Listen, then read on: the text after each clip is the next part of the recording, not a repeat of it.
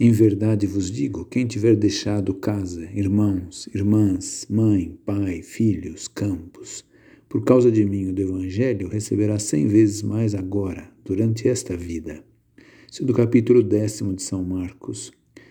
E faz pensar o que Jesus Cristo significava com isso, né? Ter deixado casa, irmãos, irmãs. Pode significar uma entrega total de uma pessoa que é, deixa, é, segue um caminho de celibato, etc. Mas pode significar muitas outras coisas, pode significar esse deixar a casa, deixar os campos, pode significar deixar a comodidade própria, pode significar deixar a segurança hum? e deixar é, pai, mãe, filhos. Né? E às vezes a pessoa que deixa por um instante as pessoas da sua família para se recluir no seu quarto lá e fazer a sua leitura da palavra, hum? ou para rezar o seu terço, é, pode significar tantas coisas. No fundo, todo aquele serviço que fizemos a Jesus Cristo, que for uma entrega, que for feita por Ele, é, receberá esse prêmio de Jesus.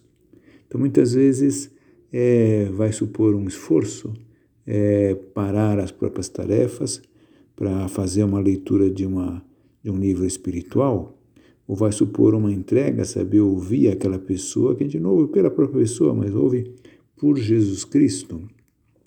Vai supor um sacrifício, é, abraçar algo que nos custa, uma tarefa que é desagradável e que a gente faz não, não só pela obrigação ou pelo dever, porque eu percebo que é uma oferenda feita a Deus Nosso Senhor então, tudo isso, todas as obras que fazemos assim como oferta mesmo é, a Jesus Cristo, recebe esse prêmio.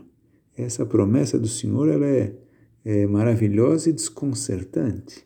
É cem vezes mais nessa vida de Jesus Cristo. Né?